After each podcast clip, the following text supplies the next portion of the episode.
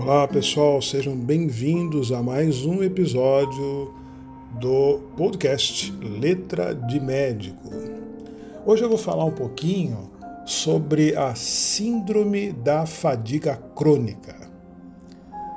O que é essa enfermidade, o que representa. Como sempre, o nosso compromisso é falar de uma forma mais geral, sem aprofundar e sem o risco de entrarmos em, em, nível de especialidade, nada disso. É uma linguagem, uma conversa aqui entre nós para que a gente possa se inteirar de algumas enfermidades, de alguns quadros e a gente possa até se reconhecer, se for o caso. Né? Às vezes a gente se reconhece nela. É, crônico significa alguma coisa que dura muito tempo. Fadiga, evidentemente, a gente sabe, significa cansaço. A síndrome da fadiga crônica é quando a pessoa sente um cansaço extremo e que dura mais de seis meses. Tá certo? É, os médicos não sabem de verdade o que causa a síndrome da fadiga crônica. Ela pode ser um mal de família e possivelmente é causada por uma combinação de vários fatores. Por exemplo, como uma infecção causada por um vírus, substâncias às quais a pessoa é exposta e algumas vezes, provavelmente, problemas no sistema imunológico. Quais são os sintomas da síndrome da fadiga crônica? Os principais sintomas são sentir uma forte necessidade de descansar mesmo depois de ter dormido. Né? Aquela história, você acorda cansado, dorme, até dorme bastante, mas não é um sono que dê rendimento, vamos dizer assim, tá? É, outro sintoma, ter pouca energia durante o dia todo. Sentir-se muito cansado para realizar as atividades diárias. E um cansaço que piora com a prática de atividade física ou com estresse. Esse cansaço deve durar mais de seis meses. A pessoa pode apresentar outros sintomas também, como dificuldade em concentrar-se, dificuldade de concentração, foco, né? E dificuldade para dormir.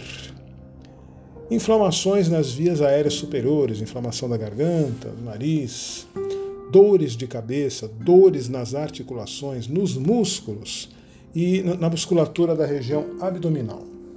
Outro quadro muito interessante, que não é bem um sintoma, é um quadro que faz parte, que está junto, né? é a depressão. A depressão pode estar junto com a síndrome da fadiga crônica. Esses sintomas são muito parecidos com os sintomas da fibromialgia que a gente já falou, tá bom? E como é que o médico vai saber que a pessoa tem essa síndrome da fadiga crônica? Não existe um exame disponível que permita-nos, permita-nos aos médicos, né, detectar a síndrome da fadiga crônica. O médico geralmente realiza exames de sangue, de urina, para descartar a possibilidade de outras enfermidades. Se a pessoa estiver tomando algum medicamento, o médico verifica se esse medicamento não seria o causador de efeitos adversos, efeitos colaterais que podem causar essa sintomatologia toda. O médico diagnostica a pessoa com síndrome da fadiga crônica apenas se ele não encontrar outro motivo que consiga explicar a fadiga. Então é, é um diagnóstico que a gente chama de diagnóstico de exclusão. E como é que a gente trata? Como é que é feito o tratamento? A gente trata os sintomas da pessoa, a gente faz tratamentos chamados sintomáticos.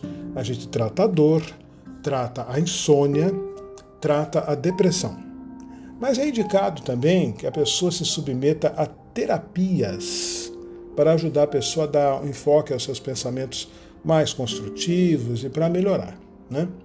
Uma outra técnica utilizada é, é a acupuntura. A acupuntura é um recurso importante para tratamento não só da fibromialgia, como também da síndrome da fadiga crônica, tá certo? Exercícios, atividades físicas gradativas. A gente tem que começar devagarinho, ninguém vai sair dando uma de atleta logo de cara, né? A pessoa vai lentamente acrescentando atividades físicas à sua rotina diária. Iniciando, por exemplo, com caminhada, natação, ciclismo, posteriormente, talvez até corrida. Os sintomas costumam melhorar com o passar do tempo, mas infelizmente, pode demorar meses ou anos para desaparecerem completamente.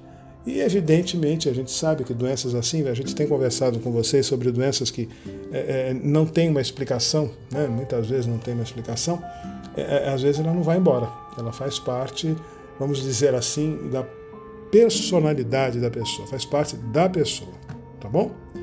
É, é, é claro que existem mais detalhes e que a gente pode esclarecer, pode estar conversando mais sobre isso, né?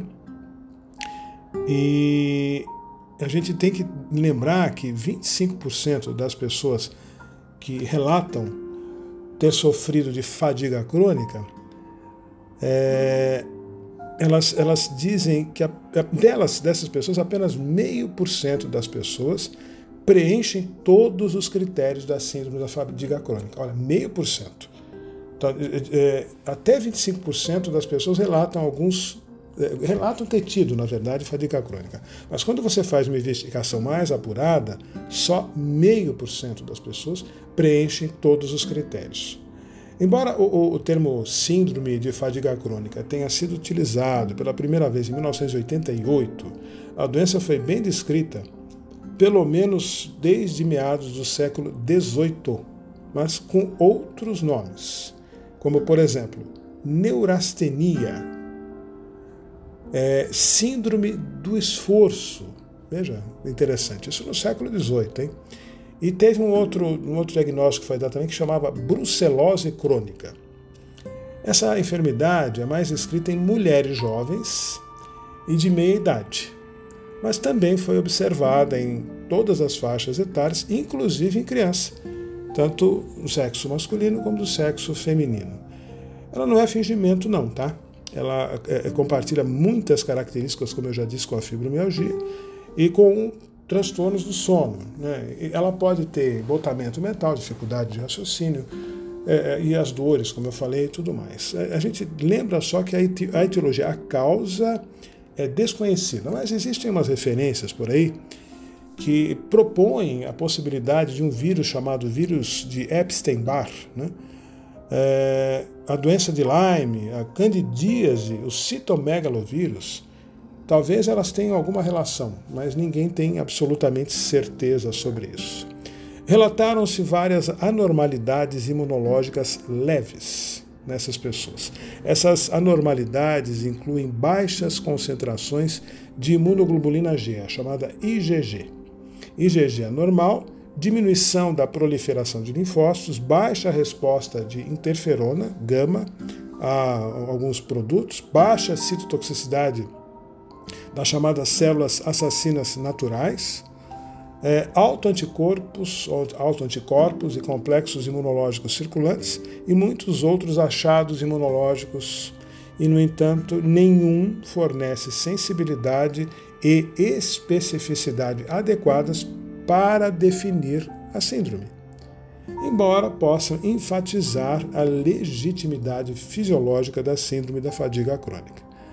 Parentes de pacientes com síndrome de fadiga crônica apresentam risco elevado de desenvolver a mesma doença, sugerindo componente genético ou exposição ambiental. Estudos recentes identificaram alguns marcadores genéticos que podem predispor a essa síndrome. Alguns pesquisadores acreditam que a etiologia que a causa seja, em última análise, multifatorial, incluindo aí uma predisposição genética e exposição a alguns micróbios, toxinas, traumas físicos e ou emocionais. Tá certo? Antes do início da síndrome, a maioria dos pacientes tem boas condições de saúde e uma vida relativamente bem sucedida. O início é geralmente abrupto, rápido muitas vezes após um evento estressante, alguma coisa que a gente chama de gatilho psicológico ou clínico. Vários pacientes relatam uma síndrome viral, com aumento de linfonodos, gânglios, né? fadiga extrema, uma febre, nem sempre muito alta, e, e, e sintomas de trato respiratório superior, como eu já citei, né? garganta, nariz, ouvido. Síndrome inicial, então essa síndrome inicial regride e, mas ela parece que é o fator desencadeante da fadiga intensa e prolongada que interfere nas atividades diária, eh, diárias perdão, e muitas das outras características da síndrome. É, em fevereiro de 2015, o, o Institute of Medicine, agora Health and Medicine Division of the National Academies of Science, e etc., publicou uma extensa revisão dessa doença chamada Além da, da encefalite ou encefalomielite crônica miálgica, né? o nome está em inglês, eu estou fazendo uma tentativa de tradução, é, síndrome da, da fadiga crônica, redefinindo uma enfermidade. Essa revisão, o novo, o novo nome foi proposto, chamada de doença da intolerância sistêmica aos esforços. Olha, doença da intolerância sistêmica aos esforços.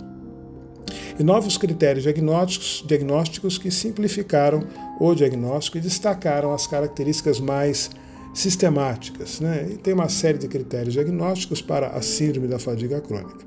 Acho o nome síndrome da fadiga crônica mais simples né? do que doença da intolerância sistêmica aos esforços. Né?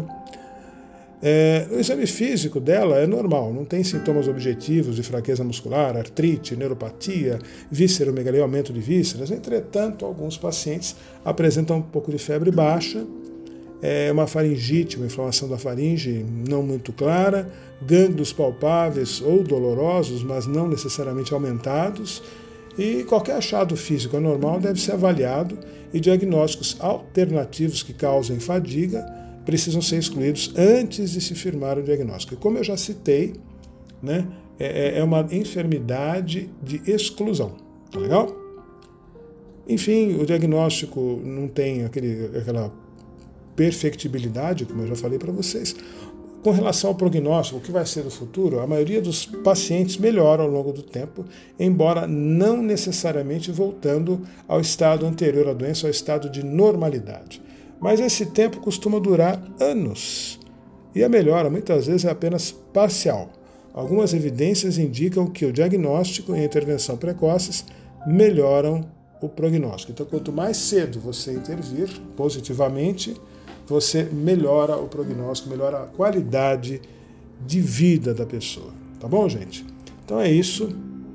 Falando sobre a síndrome da fadiga crônica, agradeço a atenção de vocês.